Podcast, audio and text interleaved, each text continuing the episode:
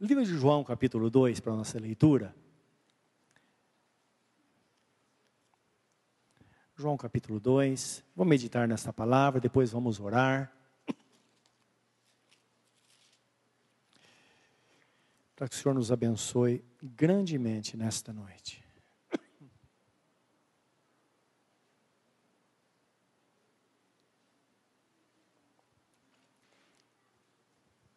Com todo o temor no coração, nesta hora, vamos orar, pedir que o Senhor fale conosco através desta palavra. Querido Deus, dá-nos a tua palavra. Dá-nos o pão do céu, como diziam os teus discípulos. Porque a tua palavra vem para nos alimentar, para dar direção, para nos preparar para a vida, como está escrito. Para que o homem de Deus seja perfeito e perfeitamente habilitado para toda boa obra. Que a tua palavra traga paz e saúde ao nosso coração hoje. E que possamos ter condição de colocar em prática tudo aquilo que aprendemos. Esse é o nosso pedido, em nome de Jesus. Amém. Diz assim: E ao terceiro dia, fizeram-se umas bodas em Caná da Galiléia, isto é uma festa de casamento, e estava ali a mãe de Jesus e Jesus. A mãe de Jesus estava ali. E foram também convidados Jesus e os seus discípulos para as bodas. E faltando vinho, a mãe de Jesus lhe disse: Não tem vinho.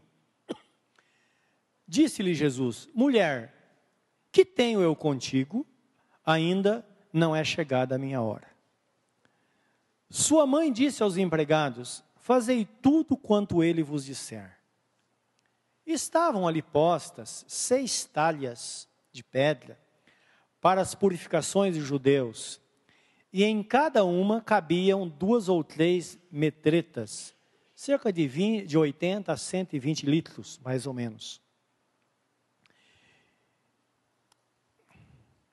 E disse-lhe: Tirai, ou melhor, e disse-lhe Jesus: Enchei de água essas talhas. E encheram-nas até em cima. E disse-lhes: Tirai agora e levai ao mestre-sala e levaram. E logo que o mestre Sala provou a água feita vinho, não sabendo de onde viera, se bem que o sabia os empregados que tinham tirado a água, chamou o mestre Sala o esposo e disse-lhe: Todo homem põe primeiro o vinho bom, e quando já tem bebido bem, então o inferior, mas tu guardaste até agora o bom vinho. Jesus principiou assim os seus sinais em Caná da Galileia e manifestou a sua glória e os seus discípulos creram nele. Amém. Esse texto fala de um milagre grandioso, não é? A transformação de água em vinho. E tudo indica, meus irmãos, que esse foi o primeiro milagre que Jesus fez, não é? Como nós vimos no versículo 11, que ele iniciou os seus sinais, não é com esse milagre. Agora nós sabemos que quando Jesus fez esse milagre, de fato ele livrou uma família de um grande constrangimento. Não é? Que nós vemos aqui no texto, que a festa estava daquele jeito, todo mundo festejando, momento muito especial, e de repente foi constatado que o vinho acabou. Então veja só que situação. Ainda bem que Jesus era convidado dessa festa. E é interessante que esse texto indica não somente esta forma gloriosa de Jesus livrar aquela família de uma vergonha tão grande, também nos dá um ensinamento muito importante, que é o mais importante, porque sempre os milagres de Jesus são tidos como uma parábola na Bíblia, né? Que parábola é uma situação que traz consigo uma lição de cunho espiritual. Então, aqui nos dá a entender, ou nos mostra, o que poderá acontecer na vida de uma pessoa, ou numa família, quando Jesus é acolhido. Ele pode ser acolhido no nosso coração, uma vez sendo acolhido no nosso coração, ele é levado para casa, não é verdade? Isso é tão interessante, até porque nós que sabemos que a Bíblia fala que a salvação é individual, e de fato é individual, não é? E intransferível, não é porque um pai ou uma mãe serve Jesus que o filho é salvo, não. A salvação é individual. Mas a Bíblia, nela contém uma promessa muito grande, em 1 Coríntios capítulo 7, 14, que diz que uma esposa crente, quando ela busca a palavra de Deus, a presença de Deus, você que está aqui hoje, talvez seu marido não serve a Deus, nem os filhos. Então o texto fala que esta esposa e mãe, ela santifica o esposo e santifica os filhos. Não é interessante isso? Se um pai e esposo é crente, e a esposa não, e os filhos também não, a partir do momento que essa pessoa começa a buscar a Deus, porque Jesus está no seu coração, começa a haver um processo de santificação nos demais. Esta é a razão por que o Senhor chama, às vezes, uma pessoa. E através daquela pessoa, de repente, toda a família é alcançada por Deus. Um a um é alcançado por causa desse processo de santificação. Então, isso é glorioso ou não é? Então, entenda: quando uma pessoa, ou quando Jesus é acolhido no nosso coração, automaticamente ele é acolhido no nosso lar, mesmo que ninguém o receba mas se ele está no seu coração, é sinal de que a bênção já chegou na sua casa. Apocalipse 3:20 ele diz assim, não é? Ele expressa o desejo e a necessidade de entrar no coração de uma pessoa para que esta família seja alcançada. Então lá diz assim: Eis que estou à porta e bato. Se alguém ouvir a minha voz e abrir a porta, eu entrarei na sua casa e cearei com ele e ele comigo. E ao vencedor, eu lhe concederei que se assente comigo no meu trono, assim como eu venci e me assentei com meu pai no seu trono. E ele termina: quem tem ouvidos para ouvir, ouça. Então, indicando que quando nós entendemos realmente o desígnio de Deus, o propósito dele, nós não deixamos Jesus fora da nossa vida, mas nós o convidamos para fazer parte, porque quando ele está presente, não dá para saber o que vai acontecer. Uma coisa é certa, ele é o redentor, aquele que redime. E redimir significa literalmente trazer de volta o que se perdeu. Quantas vezes Satanás, ele entra numa família e vai tirando, tirando, tirando, tirando, tirando, até que Jesus chegue. Quando Jesus chegar e entrar nesta família, a Bíblia é clara em dizer: a primeira coisa que ele faz, ele é, acorrenta aquele espírito mau que está conduzindo esta família, lança fora da família e ele passa agora a dirigir toda esta família, porque agora está todo, todo mundo está debaixo da sua direção. Isso é real. E nada melhor do que o tempo, o tempo para nos mostrar esta obra grandiosa de Jesus, não é? Essa obra maravilhosa que Jesus faz. Muitos irmãos, todos vocês já sabem que sempre eu falo muito da minha vida familiar, que há muitos anos atrás, 1948, onde as pessoas tinham uma vida religiosa, mas poucas pessoas tinham Jesus como Senhor absoluto das suas vidas. A minha mãe entregou a vida para Jesus. E o tempo foi passando, passando, passando, e hoje todo mundo está na presença de Deus. Todo mundo está. Para não dizer que todo mundo, somente uma pessoa, uma, um sobrinho, que ainda está preso à bebida, não é? É temente a Deus, mas ainda não está no caminho, não está liberto e servindo ao Senhor como deveria. Os demais pessoas mais velhas, jovens, crianças. Você pode na casa de cada, de cada um, de cada um deles, não é? Final de semana a casa está fechada. Todo mundo está na igreja, buscando a presença de Deus. Sempre começa por uma pessoa. Vale a pena ou não nós entendermos esta palavra? É isso que Jesus está mostrando aqui nesta primeira parábola.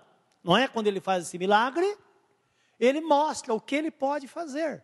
Então, imagine naquela situação, de repente a mãe dele chega e diz: Olha, o vinho acabou. O vinho acabou. Olha que aprendizado esta palavra. Qual foi a resposta de Jesus à sua mãe? Mulher, que tenho eu contigo? Ainda não é chegada a minha hora. Duas coisas nós observamos aqui. Primeiro, é que existe um momento de Deus agir. Em segundo lugar, meus irmãos, que não existe ninguém especial nesse mundo para Deus. Todos são especiais individualmente. Não é? Mas não dentro do conceito que nós imaginamos. O conceito que nós imaginamos, então, você já viu pessoas assim, não é? Pessoas que, que às vezes numa situação de aperto, alguma coisa, ela é questionada, ela fala, você sabe com quem você está falando? Não é? A pessoa dizendo, olha, eu sou alguém. Ou melhor, sou melhor do que você. Não. Para Deus não existe isso. Para Deus, todos foram encerrados debaixo do pecado, para que Deus pudesse usar de misericórdia para com todos. Por isso que está escrito: se alguém tem um filho, tem a vida. Se alguém não tem o um filho, não verá a vida, mas sobre ele permanece a ira de Deus independente de quem seja esta pessoa. Isso que Jesus quis mostrar aqui, já para sua mãe, não é? Olha, tome cuidado com isso, precisamos entender. Agora é importante nós lembrarmos que a Bíblia ensina que devemos levar as necessidades na presença do Senhor. E Maria diz: Filho, o vinho acabou. Ué, o que é que você vai fazer? É isso que ela queria dizer. Agora, é, algumas pessoas podem ver esta resposta e dizer: puxa vida, se Jesus disse isso para a mãe, o que ele diria para mim? Não é verdade? Dentro do conceito humano. Agora, quando nós entendemos o, o, o, clima daquele momento, o que estava acontecendo ali, nós vamos descobrir o que Deus quer nos ensinar. Primeiro, em Filipenses 4, 6 a 7, a Bíblia é clara em dizer: Não estejais inquietos por coisa alguma, antes as vossas petições sejam em tudo conhecidas diante de Deus, pela oração e súplica, com ação de graças. E a paz de Deus, que excede todo o entendimento, guardará os vossos corações e vossas mentes em Cristo Jesus. O que significa isso? Que de fato não podemos guardar necessidades para nós. Todas devem ser apresentadas diante do Senhor. Por que desta resposta de Jesus então? Há alguma contradição? Não, nós sabemos que não.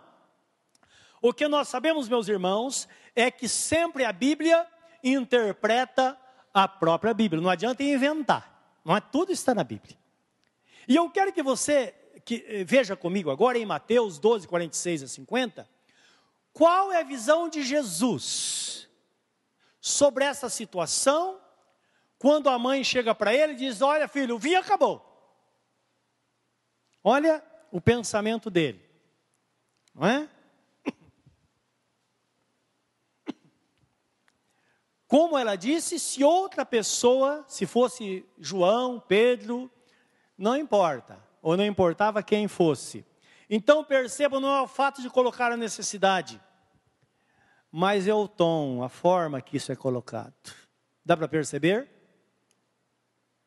Dá para perceber ou não? Não é?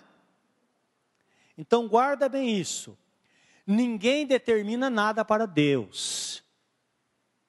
Ninguém diz, Deus, Senhor, o Senhor tem que fazer porque está escrito. E daí? Ele é Deus. Os irmãos estão entendendo?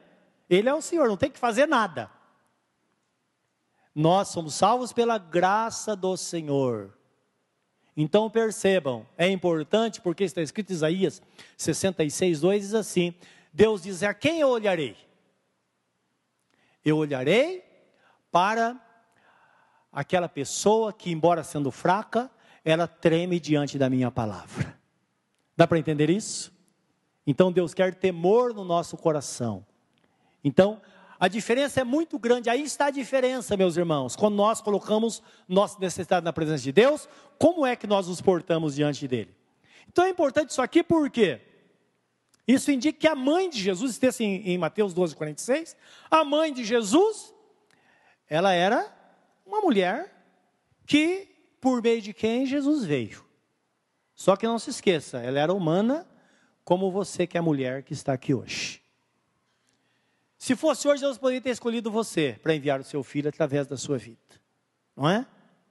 Então, essa é a palavra importante, porque tem pessoas que acham que Maria era uma pessoa especial. E aqui, Mateus 12, 46 assim. E falando ele ainda, à multidão, eis que estavam fora sua mãe e seus irmãos, pretendendo falar-lhe. E disse-lhe alguém: Eis que estão aí fora, ali fora, tua mãe e teus irmãos, e querem falar-te. Falar então imagina, todo mundo se esforçar para estar na presença de Jesus. Aqueles homens desceram o paralítico pelo telhado. Agora, afinal de contas, a mãe e os irmãos estão lá fora. Qual era o pensamento? Jesus parasse o ensinamento e saísse para atendê-los lá fora. Não é, isso, não é esse o sentido? Dá para sentir isso aqui? Quando alguém fala, ó, oh, tua mãe e teus irmãos estão lá fora. O que ele está querendo dizer? Senhor, para aqui porque chegou uma pessoa muito especial lá. Então Jesus fala assim: Porém ele respondendo disse-lhe ao que lhe falara: Quem é minha mãe e quem são meus irmãos? E estendendo a mão para os seus discípulos, disse: Eis aqui minha mãe e meus irmãos, porque qualquer que fizer a vontade de meu Pai, que está nos céus, este é meu irmão, irmã e mãe. Amém? Não é maravilhosa essa palavra? Quem nunca tinha lido na Bíblia essa palavra, levanta a mão comigo. Todos já tinham lido? Não, alguns não tinham lido. Não é uma palavra maravilhosa? Não quebra todo aquele mito, não é? Que tem acerca da mãe de Jesus. Então ele diz assim: Quem é minha mãe e quem são meus irmãos e irmãs? Aqueles que fazem a vontade do meu Pai. Não tem para ninguém. Deus não se importa com ninguém, com aparência ou posição. O que ele quer saber é se a pessoa teme o seu nome ou não. E Maria entendeu perfeitamente. Quando Jesus, mulher, o que eu tenho contigo? Isto é, olha, fica no seu lugar até que chegue o momento que eu possa fazer. E ela entendeu perfeitamente isso. Interessante, não é? É interessante porque a Bíblia Sagrada fala que a mãe de Jesus e os irmãos não o serviam. E, pelo contrário, eles criticavam Jesus. Mas na sua morte foi que de fato eles entenderam que Jesus era o filho de Deus, que ele não era humano. Tanto é que tanto Maria quanto os filhos serviram a Jesus o resto da vida. Não é até João cuidou de Maria depois. Então é bom não entendermos, é aprendizado muito grande que a Bíblia nos traz. Então Maria entendeu tanto que ela disse aos empregados, mas já ficou meio sem jeito, né? Porque ela levou um pito daquele, né? Ficou sem jeito e disse: Olha, façam tudo o que ele vos disser. Não é? Ela aprendeu tanto isso que ela disse: Olha, o segredo do milagre é quando nós estamos dispostos a obedecer à vontade de Deus e à vontade dele, é aquilo que ele nos manda fazer. Então vai acontecer o que Jesus Cristo disse, que é um ato de fé. Porque a fé sem obras é morta. E a obediência, quando nós tomamos atitude, significa que nós estamos obedecendo aquilo que de fato, que realmente ele quer da nossa vida. Não é? Está lá no versículo 2, capítulo 4 e 5. Fazei tudo o que ele vos disser. Agora é interessante que ele disse para Maria também: não é chegada a minha hora, mas olha que interessante. Que o que nós vimos nesse texto, que a hora de Jesus, o tempo de Deus, meus irmãos, ele coincide exatamente com o momento em que nós nos submetemos à vontade dele. Por que será que nós apresentamos algo diante do Senhor e a resposta não vem? E nós falamos, olha, não veio porque é o tempo de Deus. A impressão que dá é que Deus está judiando daquela pessoa, não é verdade? Por que está demorando tanto, sempre sendo que Ele tem as bênçãos à disposição? O tempo de Deus é exatamente o momento em que há um encontro entre a vontade de Deus e a nossa disposição de fazer a sua vontade. Tanto é que no momento em que a mãe disse: façam tudo o que ele vos disser, imediatamente Jesus Cristo fala: encha essas talhas aí de água. Eles não questionaram, encheram. Agora imagine a situação deles enchendo cerca de 600 litros de vinho, foram tirados daquelas talhas. Minutos antes, ou segundos, era só água. Agora, um vinho de primeira qualidade. Dá para entender isso? Lembra que Deus é Deus. E ele está ilustrando aqui, realmente, a sua obra mara, miraculosa que ele faz. Não é? Imagine a surpresa que aquelas pessoas tiveram, porque a, a pessoa que estava comandando a festa chegou para o noivo e disse: Escuta, geralmente é um costume isso, apresentar o vinho melhor e o inferior depois. E você deixou o inferior para depois? Eles nem sabiam, na verdade, o que estava acontecendo. Mas o que Deus quer nos mostrar aqui, meus irmãos? Que não importa a circunstância, para aquele que serve a Deus, o melhor está sempre por vir. Guarda isso. Então você fala, mas não é impossível.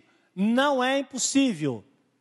Nós também podemos viver no momento adverso, mas podemos crer que o nosso Deus é um Deus poderoso, que Ele faz coisas que nós nunca imaginamos. Por isso que Jesus fala: se creres, verás a glória de Deus.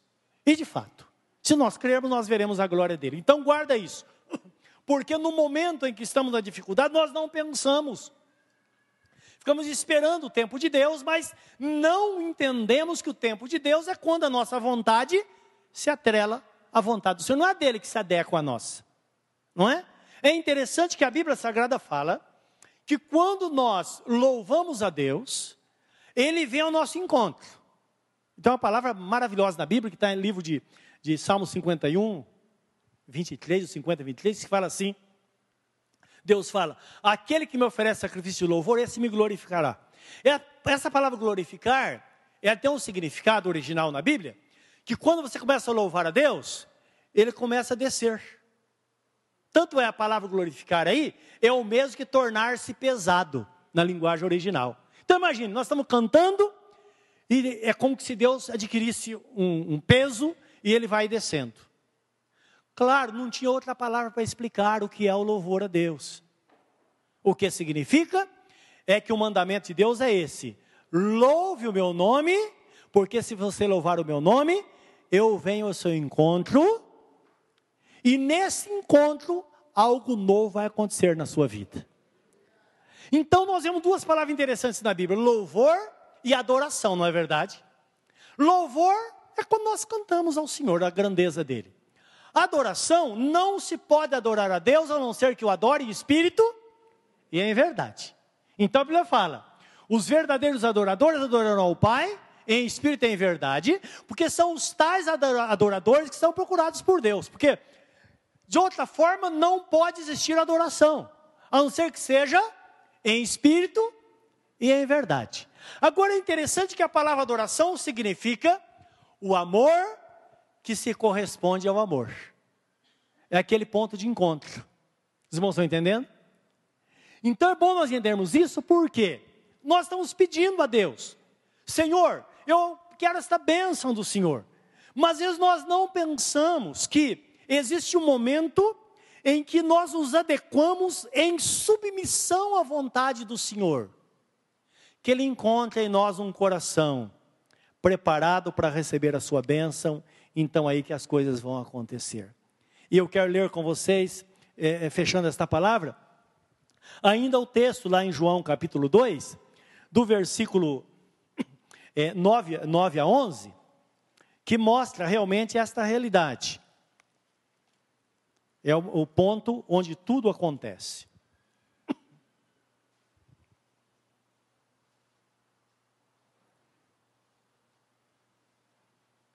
E logo que o mestre Sala provou a água feita vinho, não sabendo de onde viera, se bem que o sabia os empregados que tinham tirado a água, chamou o mestre Sala, o esposo, e disse-lhe: Todo homem põe primeiro o vinho bom, e quando já tem bebido bem, então o inferior, mas tu guardaste até agora o bom vinho. Então diz que aí Jesus marcou o início dos seus milagres. Quero que você guarde isso no seu coração. O vinho na Bíblia, ele representa alegria. Então imagine o que Deus vê, como ele vê a humanidade. a alegria acabou. Porque a alegria que permanece é só aquela que advém da paz que nós, nós recebemos do Senhor. A alegria acabou. O que fazer agora? É hora que Jesus entra para resolver o problema, para transformar a água em vinho, trazer a paz de volta, dar direção a esta pessoa e fazer com que a vida desta pessoa seja muito melhor do que antes. Meu irmão e minha irmã, o Senhor quer restaurar muita coisa na sua vida nesta noite. Atrele a sua vontade à vontade dEle. Não sei se você já perguntou, Senhor, o que quer? O que o Senhor quer que eu faça? Senhor Deus, como está o meu coração na tua presença? A Bíblia nos diz no livro dos Salmos, livro de Salmos, a um coração quebrantado e contrito o Senhor não desprezará. Então, que cheguemos na presença dele com esse coração quebrantado, dizendo: Senhor, o Senhor sabe que eu dependo de Ti. O Senhor sabe o quanto eu te amo, o quanto a Tua palavra, o que a Tua palavra causa em mim quando eu escuto esta santa palavra, quando o Senhor fala comigo. Senhor, eu estou precisando da Tua bênção nesta noite mas também eu me, eu me proponho, ou eu proponho no meu coração, Senhor, a fazer a tua vontade. O que queres que eu faça de fato hoje? De repente você pode ter uma surpresa muito grande. Você precisa fazer algo para Deus. Você precisa tomar uma decisão no seu coração.